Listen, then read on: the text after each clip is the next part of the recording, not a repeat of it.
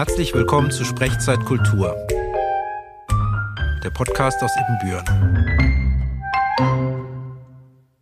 Es ist äh, Sonntagmorgen, 11 Uhr. Mein Name ist Martin Löcherbach und ich bin heute im Apollo-Kino in Ibbenbüren verabredet zu einem Gespräch mit der Regisseurin, Drehbuchautorin, Filmemacherin Katrin Gebbe. Katrin Gebbe ist in Ibbenbüren geboren, in Hörstel aufgewachsen und lebt jetzt in Hamburg. Sie hat bereits einige bedeutende Filmpreise gewonnen. Ihr erster Spielfilm Tore tanzt erhielt den Preis der deutschen Filmkritik für das beste Spielfilmdebüt und den bayerischen Filmpreis für die beste Nachwuchsregie. Sie führte Regie in einem Tatort mit Heike Makatsch und stellte 2019 ihre neueste Produktion Pelikanblut beim Internationalen Filmfestival in Venedig vor. Guten Morgen, Frau Gebbe. Guten Morgen. Vielen Dank, Frau Gebbe, dass Sie sich Zeit nehmen. Wir sitzen hier in Kinosaal 1 im Apollo-Kino. Sie in Reihe E, Platz 5 und ich in Reihe E, Platz 8. Das ist zurzeit nötig. Ich hoffe, dass die Aufnahmequalität trotz des Abstands okay ist. Während wir hier sprechen, läuft im Saal 3 des Kinos ihr aktueller Film Pelikanblut mit Nina Hoss. Und im Anschluss haben die Besucher des Films Gelegenheit, mit ihnen zu sprechen, also eine sogenannte Matinee Gehört es zum Filmgeschäft dazu? Oder ist es, also ist es notwendige PR oder geben Ihnen die Fragen von Besucherinnen und Besuchern vielleicht ein wichtiges Feedback abseits von professionellen Filmkritiken? Alles davon. Also es gehört auf jeden Fall dazu, dass wenn man Kinofilme macht, eigentlich auch immer eine kleine Kinotour veranstaltet und ein paar Städte besucht. Aber im letzten Jahr war ich auch überall auf der Welt, solange es noch ging, bevor halt Corona ausbrach, ja. unterwegs und habe auch dort meinen Film vorgestellt. Und es ist immer total hilfreich, auch für den Filmemacher, äh, Publikumsreaktionen mitzubekommen und dann auch Fragen zu beantworten.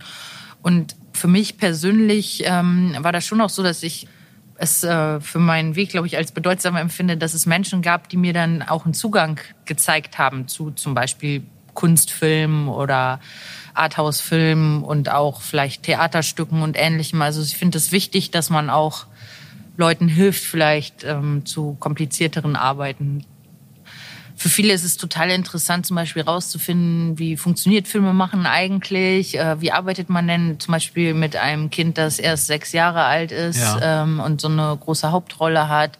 Wie kriegt man es da, wie Nina Host dazu, so einen Film zu machen? Also solche Sachen interessieren die Leute, aber dann manchmal auch wirklich ähm, gehen die auch in die Tiefe, die Gespräche und es geht auch wirklich um die Bedeutung des Films, die Bedeutung, die es für einen als Zuschauer hatte und mhm. das ist dann immer ganz spannend und das ist auch sehr unterschiedlich. Ja.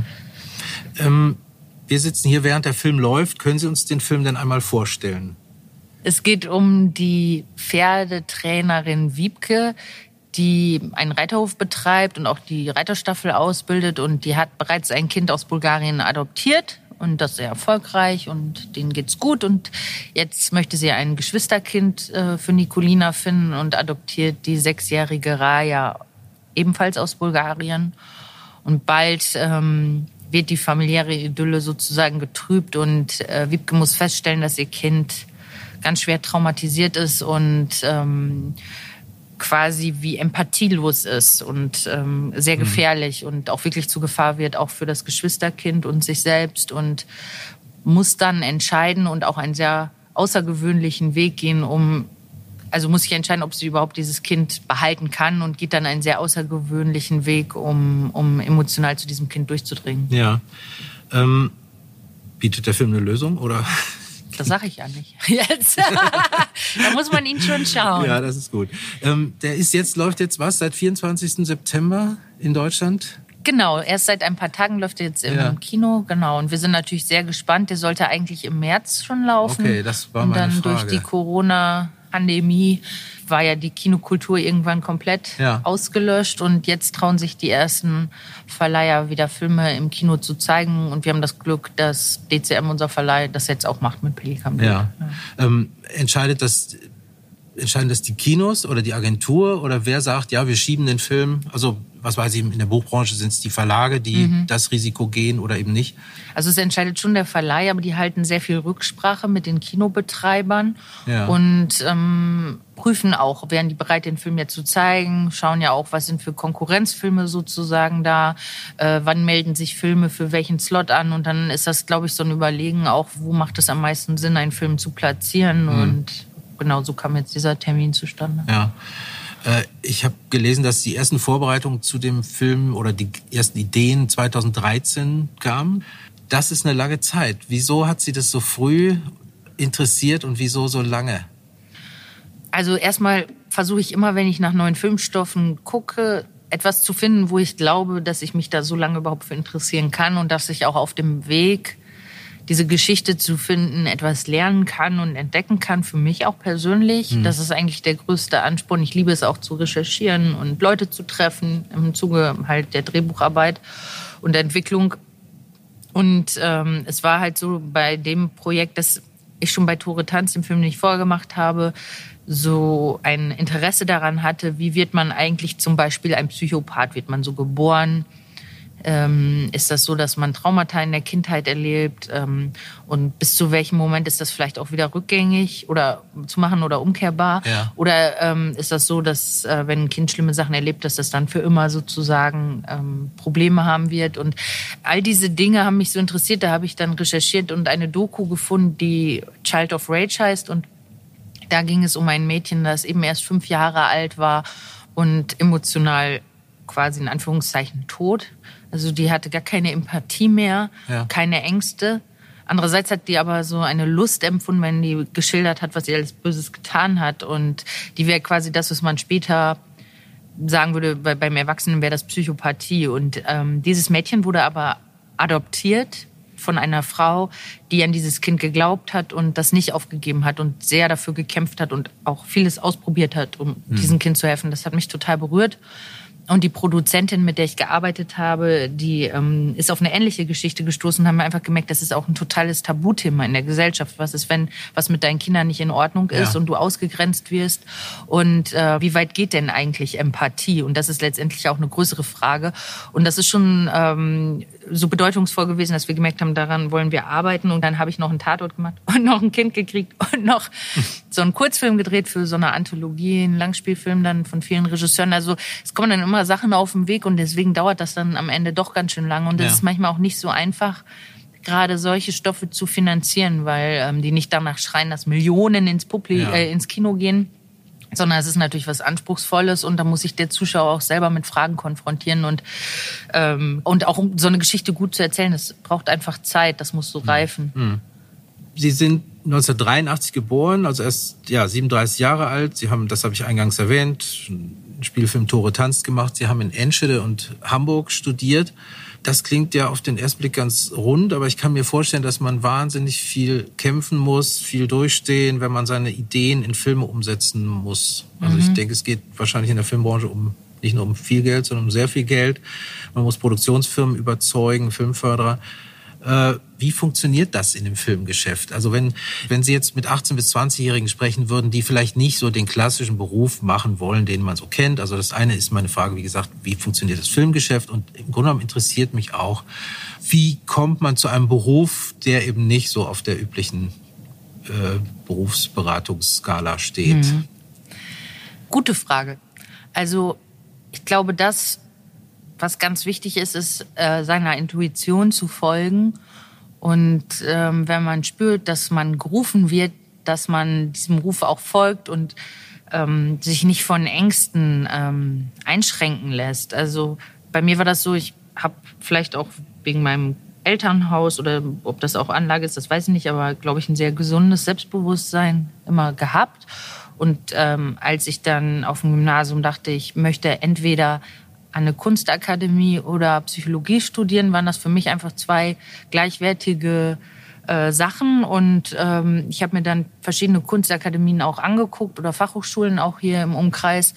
Und es gab einfach eine in den Niederlanden, die hatte man mir auch schon empfohlen. Ja. Und ich bin hingegangen und ich habe es einfach gespürt, das ist der Ort, wo ich meine Zeit verbringen möchte. Die Menschen, der ganze Ort. Ich habe mich wahnsinnig inspiriert gefühlt und auch angstfrei, weil ich habe das mitbekommen, so ein Gespräch von Professoren in einer Fachhochschule. Da wurde ich auch aufgenommen. Das waren total harte Bedingungen. Ja. Aber die haben so schlecht über ihre Schüler gesprochen. Ich möchte nicht an einem Ort sein, wo Menschen sich nicht gut behandeln. Und äh, das war für mich ein ganz wichtiges Kriterium. Ähm, und ich möchte nicht gleich irgendwie äh, mich ähm, anpassen müssen, sondern das soll ja ein Ort sein, wo ich mich entfalten kann. Ja. Und das habe ich auch gelernt tatsächlich auf der AKI. Ähm, das war eine sehr freie Kunsthochschule immer schon und ähm, da ging es sehr darum, zu gucken, was ist denn das, was du aus dir rausholen kannst und was dich besonders macht. Und das kann am Anfang etwas sein, was vielleicht noch gar nicht auf Anerkennung stößt, aber wenn man dann wirklich da sich mit beschäftigt, dann kann daraus ja etwas sehr Besonderes werden. Und das war auf jeden Fall was, ähm, was ich da gelernt habe, auch andere Menschen auf ihrem Weg zu respektieren. Und das würde ich auch so den jungen Leuten sagen. Also es gibt vielleicht etwas, das ist schon in euch da und vielleicht, wenn ihr genau hinhört, ähm, interessiert euch da auch schon was mhm. in einem mhm. bestimmten Bereich. Und lasst euch nicht von anderen sagen, ob das wertvoll ist, sondern wenn ihr glaubt, dass das für euch ein gutes Gefühl ist, euch damit zu beschäftigen, dann ähm, solltet ihr dem nachgehen. Und bei mir war das dann auch so. Ich habe dann noch auch Angst gehabt, freie Kunst zu studieren. Und da gab es so ein erstes Jahr, wo ich viel ausprobiert habe. Und da haben schon immer alle gesagt, ich soll Malerei oder Filme machen. Und ich habe dann doch Design noch eher studiert. Ja. Und dann bin ich aber ähm, für einen Austausch nach Amerika gegangen und da konnte man die einzelnen Kurse wählen. Und ähm, dann habe ich lauter Filmkurse belegt und da habe ich es einfach gehört und auch gespürt, es muss Film sein und es kann mhm. nichts anderes sein. Und da war ich auch dann wahnsinnig gut drin irgendwann, also im Vergleich zu den anderen, weil ich einfach da viel mehr Leidenschaft auch ja, hatte ja. und ähm, aber nicht so sehr geguckt habe, was machen da andere, sondern einfach geguckt habe, was interessiert mich da und ich wurde da immer auch unterstützt. Also man braucht eben dann auch gute Mentoren und Dozenten. Und, ähm, und dann war das für mich klar. Und ich habe mich nach meinem Studium dann nochmal an der Filmhochschule beworben und hatte das Glück, dass man mich eben auch aufgenommen hat und ähm, dann lernt man da auch die ganzen Kontakte kennen und die helfen einem dann auch in diese Branche reinzukommen und dann kann man auch ähm, sozusagen die kleinen Schritte gehen, um so einen Film zu finanzieren. Das ist, klingt sehr komplex, aber wenn man dann ähm, erstmal drin ist, sage ich mal, und seine ersten Kurzfilme gemacht hat und sozusagen ein Portfolio hat und vielleicht auch Festivalpreise gewonnen hat, dann gibt es so eine Art von Grundvertrauen und ja. dann kriegt man eine Drehbuchförderung, eine Produktionsfirma und dann läuft das so langsam an und dann mhm kommt man irgendwann dazu, vielleicht zu casten und so weiter und ähm, entwickelt Konzepte und je stärker die sind, desto einfacher kann man vielleicht auch einen Fernsehsender überzeugen. Also das wächst mit, mit dem Alter dann auch und ja. mit der Erfahrung. Deswegen, man sollte dann auch nicht immer gleich den großen Berg betrachten, sondern auch sich die Zeit zugestehen, dass man sich entwickeln darf und vielleicht, dass auch auf dem Weg eine Überraschung kommt und man nochmal was anderes macht. Ne? Also, ja. ja. Also Mut, was noch? Gutes Umfeld. Ja, man äh, muss sich schon die Menschen auch suchen, ja. finde ich, äh, bei denen man sich wohlfühlt und das Gefühl hat, dass man da frei sein kann und dass mhm. sie einen unterstützen. Mhm. Und äh, wenn Menschen bereit sind, ich glaube, es gibt viele gute Lehrer zum Beispiel. Auch auf dem Gymnasium hier in den Büren hatte ich ganz tolle Lehrer. Auf welchem Gymnasium waren Sie? Auf dem Goethe-Gymnasium. Okay. Ja. Und ähm, zum Beispiel mein Deutschlehrer, mein Pädagogiklehrer, mein Philosophielehrer, das waren so meine Kunstlehrerin, Menschen, die auf jeden Fall mich geprägt haben, weil sie mir eben eröffnet haben, ähm, äh, wie das, was das Drama zum Beispiel in dem Fall bedeutet hat oder wie man, was der Künstler aussagen wollte oder ja. wieso der Film eigentlich noch eine ganz andere Bedeutungsebene hat. Also man muss es schon irgendwie lernen, natürlich zum Beispiel für Kunst auch einen Zugang zu kriegen und dafür braucht man einfach Menschen auf dem Weg, die, die das so nähern. Deswegen finde ich das auch total wichtig, dass es ein Kulturprogramm gibt. Also für mich so aus Hörstel und eben Büren war die Schule das Einzige, wo ich eigentlich Kultur wirklich erfahren habe, weil es gab kaum Theater oder Kino, wo man mit etwas Andersartigen in Kontakt gekommen ist. Also etwas, würde ich mal sagen, was so Avantgarde ist oder ja. besonders herausfordernd. Oder es waren halt nachts die Filme im Fernsehen, die dann erst nach 23 Uhr laufen, wo man ja. dann plötzlich entdeckt, wow, sowas gibt's auch. Aber ähm, das ist schon total wichtig gewesen auf meinem Weg, die Lehrer tatsächlich. Okay, also ja. Schule kann tatsächlich so einen Grundstein legen für also, kulturelles Interesse. Für mich war das sogar so, dass ab dem Moment hat der Unterricht erst Spaß gemacht, wo ich verstanden habe, was, was das für mich auch, oder also als ich da so eine Freude auch drin ja gefunden habe. Also und das ging nur durch diesen Zugang. Also ich kann das anders gar nicht beschreiben. Ich weiß noch, ich habe Goethes Werther zum Beispiel zum ersten Mal gelesen und fand es ganz schrecklich und musste mich da so durchkämpfen. Und dann die Gespräche ähm, im Unterricht haben dann dazu geführt, dass ich das freiwillig tatsächlich nochmal gelesen habe und plötzlich absolut umgehauen war. Das Klick gemacht. Und, und zu, ja, es hat Klick gemacht und dann habe ich mir freiwillig lauter Reklamheftchen besorgt mit anderen Stücken und Dramen und ähm, ja. Romanen und das ähm, hat eine Tür geöffnet und zum Beispiel, ich habe auch so einen Mappenkurs, hieß das damals in Osnabrück gemacht. Da hatte mich eine Freundin hingeschleppt. Also mit den Sachen, die ich dann erstmal gezeichnet hätte, wäre ich vielleicht auch nicht auf eine Akademie gekommen. Und dass dann einer gesagt hatte, so pass mal auf, wenn die das sehen, dann ist das schon total klischiert zeichne mal etwas aus deiner Umgebung und fang dann an, damit zu arbeiten oder so. Versuch mal rauszufinden, was dich interessiert wirklich ja. und versuch mal von den Klischees wegzukommen und so. Also man braucht schon so Leute auf dem Weg, die einem helfen. Mhm. Ja sonst als Jugendliche in Hörstel, in Ippenbüren? Wo, in welchem Kino waren Sie zuerst in Ihrem Leben? Also ich weiß gar nicht, ob das vielleicht zuerst sogar das Apollo-Kino war oder in Rheine gab es so ein kleines Kino. Also ich weiß, der erste Film, den ich gesehen habe im Kino, war in einem Land vor unserer Zeit mit den Dinosauriern. Ah, okay. Animierte ja. Film. Und ich weiß äh, auch, was das für eine Wucht auf mich ausgeübt hatte, weil da ja die Mutter stirbt von, ja. von ja äh, dem kleinen Dinosaurier, ich weiß gar nicht mehr, wie der heißt. Und ähm, erstmal kam dann für mich die Erkenntnis, oh, die Mama kann sterben, was ich total ja. äh, schlimm fand. Und also für mein eigenes Leben, aber dann auch, ähm, auch ähm, dieses Mitgerissensein in dieser anderen Welt und sich halt in Dinosaurier reinzudenken. Also irgendwie weiß ich noch, das war wirklich, ich war, glaube ich, tagelang äh, unter dem Eindruck dieses Films. Und das ist auch ein Gefühl, was ich auch jetzt immer versuche beim Zuschauer auszulösen, dass wenn der meinen Film gesehen hat, dass der da möglichst noch ein bisschen mitnimmt. Tagelang also, dran knabbert. Ja. Irgendwie ist das schon äh, prägend gewesen. Ja. Meine Kinder hatten das bei König der Löwen, als ihnen klar wurde, der Vater kann sterben. Ja. Das war, Man sollte äh, das aber auch vielleicht noch verbieten. Also Bambi, bei Bambi stirbt ja auch ja, ja. dann die Mutter, ne? Also ich weiß gar nicht, warum Kinder immer solche schlimmen Sachen sehen müssen. Sie haben es eben schon angesprochen, Ihr Film wurde geschoben wegen der Corona-Pandemie. Was hat Corona mit der Filmbranche gemacht? Ich glaube, das können wir noch nicht so richtig absehen. Also es ist ein Beschleuniger gewesen, so ein Brandbeschleuniger vielleicht auch. Also die Kinos hatten es ja eh schon nicht unbedingt immer sehr leicht in letzter Zeit und ähm, das ist jetzt noch mal eine Nummer härter geworden. Die Streamer haben wahnsinnigen Aufwind bekommen. Das ist natürlich auch sozusagen ganz massiv vorangeschritten, ähm, die, die Zahlen der Abonnenten. Und ähm, für mich bedeutet das auch, das merke ich einfach, ähm, dass ich ganz andere Anfragen kriege in den letzten Monaten und auch schon Jahren, als noch vor, ähm, keine Ahnung, fünf, sechs Jahren, wo ich gerade Truppe ja. Tanz gemacht hatte. Ähm, da war es das Höchste damals eben so ein Tatort mal zu machen oder so. Und heutzutage ist es eher so, wer hat schon alles eine Netflix-Serie gemacht und ja. ähm, also das adelt inzwischen oder wie? Mehr als ein Kinofilm?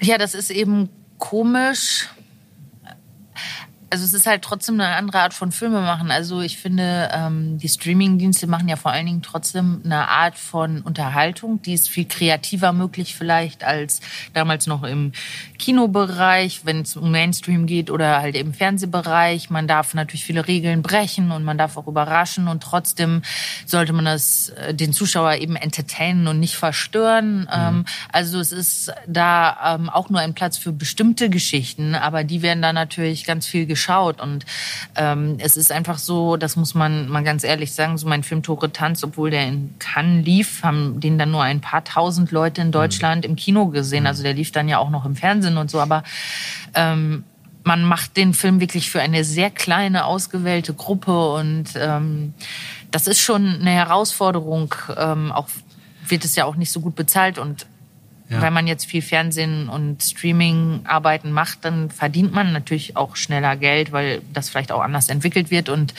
ähm, ich frage mich halt so ein bisschen als Filmemacherin, was passiert eben mit den Geschichten oder den guten Geschichten? Werden die dann noch erzählt? Werden, wissen die Zuschauer das eben überhaupt noch zu schätzen? Können die überhaupt zum Beispiel eine Langsamkeit irgendwann noch ertragen? Es könnte ja auch passieren, dass in zehn Jahren alle wieder zurück wollen zu so einer Art von Kino und sagen, wir haben jetzt genug von den Streamingdiensten. Ja. Das kann sich ja auch noch anders wieder entwickeln. Aber ich glaube, die Qualität in dem Kinoraum ist natürlich, dass man auf eine bestimmte Art und Weise dem Material ausgesetzt ist und ähm, dass man vielleicht auch mit jemandem gemeinsam das erlebt oder zumindest auch mit einer Gruppe von Menschen und dass ähm, auch ungewöhnliche Geschichten Platz finden. Und das ist eben so eine Frage, die stellen sich jetzt viele. Ne? Also was wird das mit unseren Geschichten erzählen auch machen? Ja. Ähm, ich glaube, die Menschen werden immer welche brauchen. Also ich kann auch anders Filme machen, nur ja, ich, ich liebe das Kino mhm. und schätze es sehr und wir machen ja. uns natürlich alle ein bisschen Sorgen. ja, ähm, aber gab es den Mainstream nicht schon vor dem Heimkino? Also, Natürlich. So, also der, die, der Nischen- oder Genrefilm hat es ja wahrscheinlich hat's ja immer schwer gehabt, Zuschauer zu finden. Und es gibt ja immer noch auch diese Arthouse-Fans, die auch die besonderen ja. Filme schätzen und ich selber ähm, gucke auch gerne mal einen sozusagen Mainstream-Film, aber das, was mich dann länger berührt und umtreibt, sind ja Filme, ja, die nochmal einen anderen ja. Anspruch haben. Und ich lebe ja auch noch, aber ich habe auch das Gefühl, ähm, dass in den Schulen schon auch Film zum Unterrichtsfach auch irgendwie zumindest zu Teilen gehören sollte. Also es wird ja Kunst unterrichtet und Musik und alles Mögliche und dann gibt es vielleicht eine Theater AG.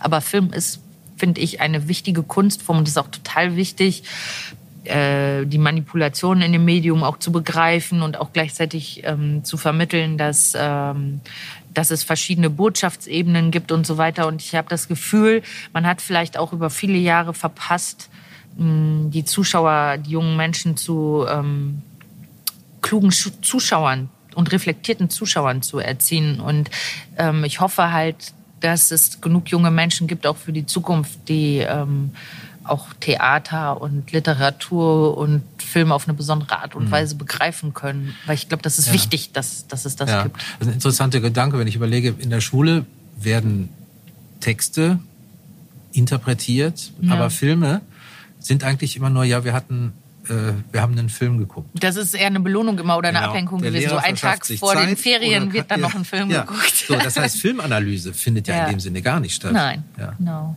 Dabei ähm, können Sie überhaupt noch einen Film genießen? Also wenn Sie nach wie vielen Minuten wissen Sie beim Tatort, wer der Mörder ist? Also ich habe gestern Psychothriller geguckt mit meinem Papa und äh, äh, wusste schon immer relativ viel, weil man einfach die Zeichen natürlich sehr genau liest, ne, ja. die filmemacherisch ja. gesetzt ja. werden. Aber trotzdem am Ende wurde ich auch noch überrascht.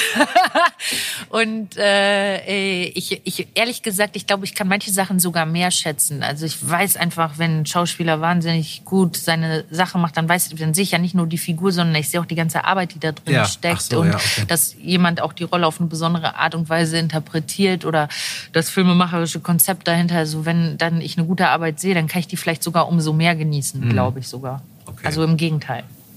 Sie ähm, haben noch Pläne? Ja, ähm, ich habe tatsächlich ganz schön viele Pläne und das ist eher die Frage, wie schafft man das jetzt alles, das auch mit der nötigen Sorgfalt zu verfolgen. Also vielleicht werde ich tatsächlich jetzt mal was mit einem Streamingdienst machen. Ähm, auch weil ich mich einfach freue, jetzt mal schnell wieder was zu drehen, weil es ist doch schon wieder relativ viel Zeit vergangen seit dem letzten Projekt. Ja. Und ähm, das Projekt, was ich jetzt, für das ich angefragt wurde, das hat mir sehr gut gefallen und das passiert auch nicht so oft. Und, ähm, und gleichzeitig gibt es auch eine Miniserie, die ich selber entwickle. Ähm, die aber sehr groß ist und wo es, glaube ich, gut ist, auf dem Weg auch noch was anderes zu machen. Also so muss man ja auch mal gucken, ne, wann vertrauen mir die Leute überhaupt, dass ich das auch wuppen kann und so ein Budget mhm. ähm, gut verwalten kann, auch als Regisseurin und dass das dann auch ähm, die Zielgruppe erreicht oder wie auch immer. Ja.